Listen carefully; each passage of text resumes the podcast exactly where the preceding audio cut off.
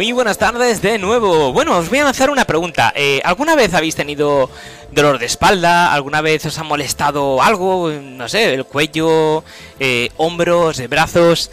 Eh, bueno, pues de todo esto tenemos la solución y la solución nos la va a dar precisamente el invitado que vamos a tener ahora mismo a continuación. Vamos a hablar con Miguel Soro, que es eh, miembro de la Junta Directiva de la Asociación Española de Fisioterapeutas. Así que vamos sin más dilación a contactar con él para que nos explique precisamente el porqué de esto que os estábamos eh, diciendo ahora mismo. Así que eh, ya está dando señal el teléfono y pasamos en breve a saludarlo. Muy buenas tardes. Hola, buenas tardes. Bueno, le estábamos diciendo que íbamos eh, a hablar con eh, Miguel Soro, eh, fisioterapeuta y sobre todo miembro de la Junta Directiva de la Asociación de Fisioterapeutas de Española. Porque claro, he lanzado una pregunta al aire, porque muchas veces tenemos alguna dolencia, alguna molestia, y todo esto tiene una explicación en el primer estudio de salud muscular en España elaborado por Fisiocrem y precisamente la asociación de la que he hecho mención hace un momentito. cuéntenos por qué nos pasa esto sobre todo lo que vimos en este estudio es que, los españoles en gran medida asocian sus dolores musculares, sus molestias a las excesivas cargas de peso. Lo que detectamos también es que no saben muy bien por qué. También tenemos otras causas como eh, pasar largos periodos en la silla, teletrabajando, las malas posturas, pero sobre todo en mayor medida las cargas excesivas de peso. Claro, eh, precisamente eh, con esto del teletrabajo que por desgracia este, estamos sufriendo muchos, eh, ¿ha, acentuado más este, este tipo de dolencias? Sí, sí, sin duda. De hecho, eh, es curioso porque lo que estoy lo que estoy comentando ahora en, todos estos medios que hablamos es que este estudio del que, estamos comentando ahora es prepandemia. Probablemente salió justo antes de, bueno, del periodo de confinamiento. Probablemente si estudio se repitiera a posteriori, eh, los resultados serían mucho peores. Detectamos que hay muchas más dolencias de todo tipo, además sobre todo musculoesqueléticas, pero de todo tipo. Eh, hay unos datos que, he visto en ese estudio que, por ejemplo, reflejan que el 45% de, de, las molestias se debe a una carga de, peso excesivo durante un tiempo prolongado y duradero. Pero, eh, ¿cómo podemos calcular ese peso excesivo? Cuéntenos. Hemos dado unas pautas generales de no sobrepasar eh, 10% nuestra masa corporal. Es una muy general. Evidentemente, una persona, a lo mejor que sea muy deportista, que tenga una musculatura muy acondicionada, podrá llevar más de ese 10% de su masa corporal sin lesionarse. Y es una persona que esté un poquito acondicionada, menos. Pero como pauta general, no se debería de sobrepasar ese 10%, ¿no? Que damos el ejemplo de una persona de 70 kilos, serían esos, esos 7 kilos. Mm. Eh, bueno, eh, precisamente con la respuesta que me está dando me viene a la cabeza, ahora eh, yo creo que ya no tanto, pero mm, vamos, yo me sorprendo cuando veo, por ejemplo, muchos niños eh, cuando van al cole con unas mochilas que, cuesta levantarlas, que están cargadas en exceso, que mm, supera con creces el porcentaje que hemos estado hablando y, se sigue haciendo. Y, y, estamos hablando de niños que su musculatura pues está formándose y a lo mejor eso mm, no es precisamente bueno tampoco. Claro, pero fíjate, ahí tenemos un matiz y es algo que se ha dicho siempre. Es curioso cómo ha cambiado eh, la historia, pero hablamos solo de lo que tú me dices sobre niños, ¿no? eh, los niños antes, hace, bueno, no hace mucho, las generaciones anteriores corrían, sudaban, hacían deporte, se caían, bueno, eh, cometían un, hacían un buen desarrollo para, para su edad, van saliendo de musculatura conforme a lo que tenían que ir a hacer. La realidad que nos encontramos ahora es que los niños se mueven mucho menos, no fortalecen su musculatura, eh, está mucho tiempo en casa, con tablets, con móviles, seguro a todos. Y la verdad es que ahora mismo, justo con los niños, lo que están diciendo los expertos es que, que carguemos las para ir al cole, nuevo. Ah. Evidentemente esto como matiz de no pasarse, no es donde carga un niño más de su más de su 30% de su peso como vemos algunas veces. Pero sí que es verdad que justamente con el tema de los niños ahora eso ha cambiado, pero ha cambiado precisamente por el estilo de vida de los niños que todos vemos que ha cambiado un montón, ¿no? Y como los niños necesitan unas demandas, unas demandas de fuerza, unas demandas musculares a lo largo del día y, y cada semana para desarrollarse bien y se está detectando que no se están haciendo muchos casos, pues sí que se está recomendando llevar peso. Pero bueno, esto es un matiz que ha ido cambiando, ya te digo, en los, últimos estudios de dos años para aquí. Claro, será a, modo de como de, gimnasio, es decir, ya que no fortalece la musculatura como tiene que hacerlo, pues al menos vamos a ponerle esto, con lo cual las mochilas con ruedas descartadas totalmente. Claro, claro, que más ahora también, pues ya no, las mochilas ya no llevan el peso que llevaban antes, antes nos acordamos que llevábamos montón de libros y los niños llevaban un pobre niño que pesara entre 30 y 35 kilos, llevaba 10 kilos en la mochila, que parecía que se caía para atrás, claro. Por eso siempre se dijo históricamente que se llevaran mochilas de ruedas. Ahora, como además aprovechamos que no se lleva tanto peso en la mochila, porque muchos libros quedan en el colegio, porque hay menos cantidad de libros, porque hay más cosas digitales, sí que se recomienda que los niños pierden ese, ese peso. Evidentemente no habría que valorar si a algún niño le produce molestias y, evidentemente recomendar no llevarlo. Pero ya te digo que en pautas generales los expertos están recomendando que carguemos a los niños. Siempre con prudencia, pero nos cargamos. Estupendo. Bueno, y volviendo al estudio, que me he salido un poquito de, la línea, pero era un detalle que, me parecía interesante el recalcar. Eh, estamos viendo que el 95% de personas de edades entre 25 a 65 años han manifestado que en algún momento han tenido molestias. Estamos hablando de, un porcentaje muy alto.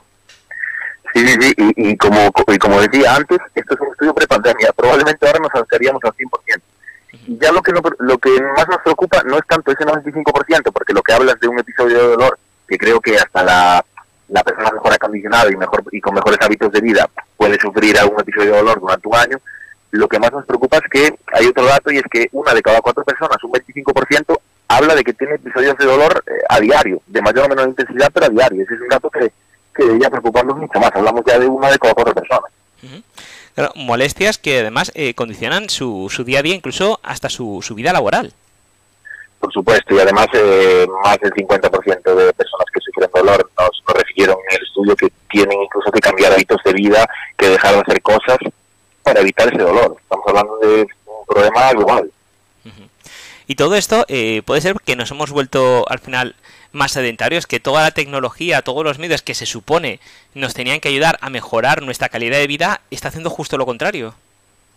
Sin duda, sin duda. Eh, si comparáramos, eh, no, hay, no hay tantos estudios para poder verlo, pero si comparáramos las personas que sufrían de este tipo de dolores recurrentes, musculares, articulares, hace 30 años, con el tipo de trabajos que había, y lo comparamos ahora, el, incremento de casos ha sido exponencial, incluso ya en gente joven, porque antes era muy raro que ver una persona joven brechas musculares, ahora nos encontramos con un montón de ellas.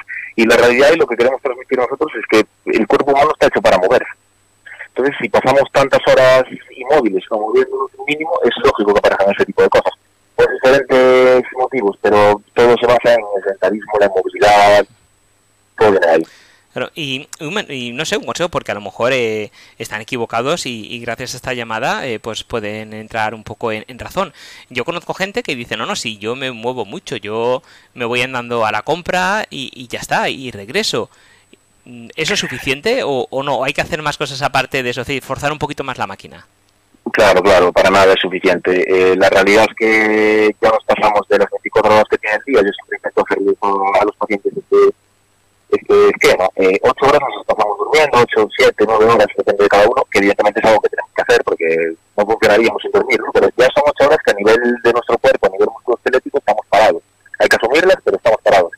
Si nos pasamos otras ocho horas trabajando en un trabajo que no nos, que no nos requiere demandas físicas, y luego las otras ocho, ocho horas, porque a mucha gente le ocurre, nos movemos un mínimo, claro, no, no funciona. E incluso muchas veces eh, yéndonos a caminar 30 o 40 minutos al día, no llega. Evidentemente es mejor que no hacer nada, pero no llega porque es que el resto de las 23 horas estamos parados. Entonces al final esto es, esto es una balanza. Cómo cargamos de inmovilidad y cómo cargamos de, ejercicio. Pues claro, había que ver cada persona cuántas semanas necesita y evidentemente siempre va a ser mejor caminar 20 o 30 minutos que no salir de casa. Pero en muchos casos no llega, no llega para evitar estas dolencias y otro tipo de problemas asociados.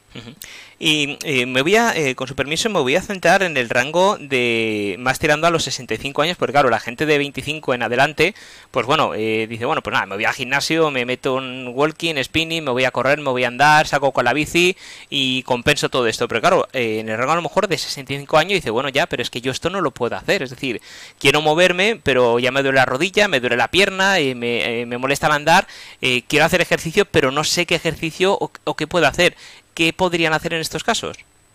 Claro, aquí lo ideal sería ponerse en manos de, un profesional, ¿no? sobre todo si, si, una persona ya cuenta con dolor o con alguna patología de base, pues en este caso como un fisioterapeuta y que le llevara, que le hiciera un programa de entrenamiento. Pero es verdad que sí que se puede hacer multitud de, multitud de ejercicios. Vemos programas municipales, en diferentes, ayuntamientos, en diferentes ciudades también, que lo que buscan esta gente mayor haga ejercicio adaptado a, sus puede parecer a veces que, no, una persona pues, mayor de 65 años, como decías tú, lo único que tiene que hacer es caminar. No, no, caminar es algo que le va a estar muy bien, pero probablemente esa acondicionada, pueda correr, pueda andar en bici, pueda, pueda realizar trabajo de fuerza. Ese trabajo de fuerza hoy en día es importantísimo, tanto en niños como en gente adulta y sobre todo en gente mayor que ha perdido que ha perdido fuerza y masa muscular y, por ahí empiezan muchos problemas. Y luego entramos en, un, entramos en un bucle que nos hace que al perder fuerza y masa muscular nos movamos menos, nos duele movernos, no queramos hacer nada y entramos en un bucle que cada vez nos quitan ese vida y sobre todo nos quita calidad de vida. Pero sí, la respuesta, perdón, es que es que sí, que siempre se puede hacer ejercicio adaptado a, las posibilidades de cada persona. Claro, porque cuando llegan a este rango de edad, pues entran dolencias como artrosis, artritis, es decir, que una persona que a lo mejor con X eh, deportes o, un tratamiento, digamos, adecuado puede tener una calidad de vida mm, bastante buena o al menos normal que le permita moverse, y si no hace esto, pues a lo mejor esa persona va a acabar eh, directamente que no va a poder moverse de la silla, ya no porque no, no quiera, es que no va a poder.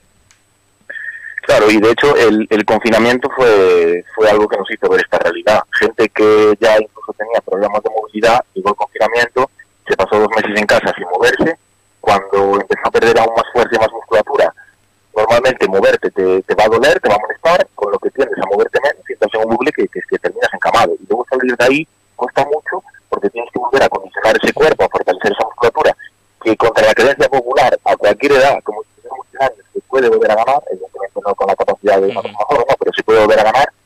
Y la realidad es que es muy difícil traer una persona que ya se ha quedado casi móvil, encamada, a, a ese trabajo de fuerza porque le va a doler, le va a costar mucho y no va a querer, pero es que le va a restar una calidad de vida y una oportunidad brutal. sí, tenemos que tener cada vez hablan de que el trabajo de fuerza es más importante en todas las condiciones. Entonces estamos intentando concienciar a la población de que, de que hay que realizarlo a cualquier edad.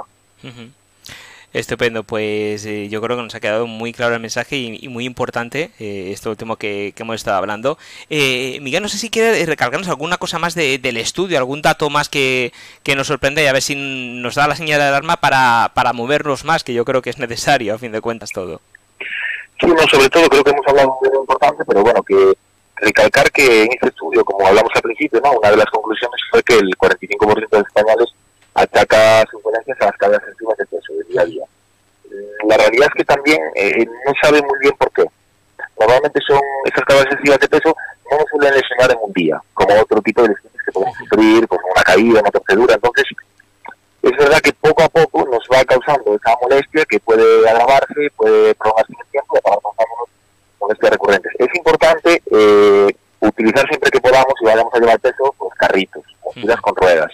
Eso a veces no se puede, pero estamos cansados de ver a personas que están cargando montón de bolsas y un montón de peso solo en un brazo para poder ir con el móvil en el otro brazo. Hay que intentar eh, no hacerlo de esa manera, hay que intentar repartir. Tenemos que llevar el peso a pulso, intentar repartirlo entre los dos brazos y sobre todo llevarlo cogido con las manos, no, no llevarlo entre las zonas de la muñeca y el codo, que es algo que hemos visto también que hace mucha gente y que puede provocar lesiones derivadas. Entonces, por lo menos, si tenemos que cargar excesivamente, intentar llevarlo bien y repartido, sobre todo eh, enfatizar ahí.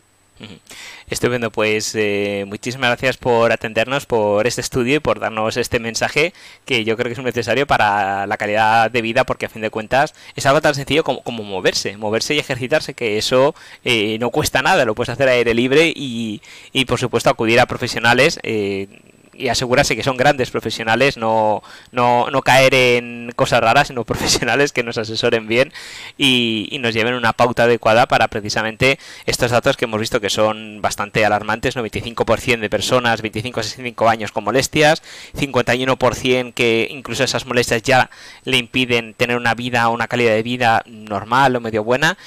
Eh, pues yo creo que es necesario que, que le hagamos caso y de nuevo agradecerle que haya atendido nuestra llamada. Muchas gracias a vosotros por darnos altavoz en un tema tan importante. Un saludo, muchísimas gracias.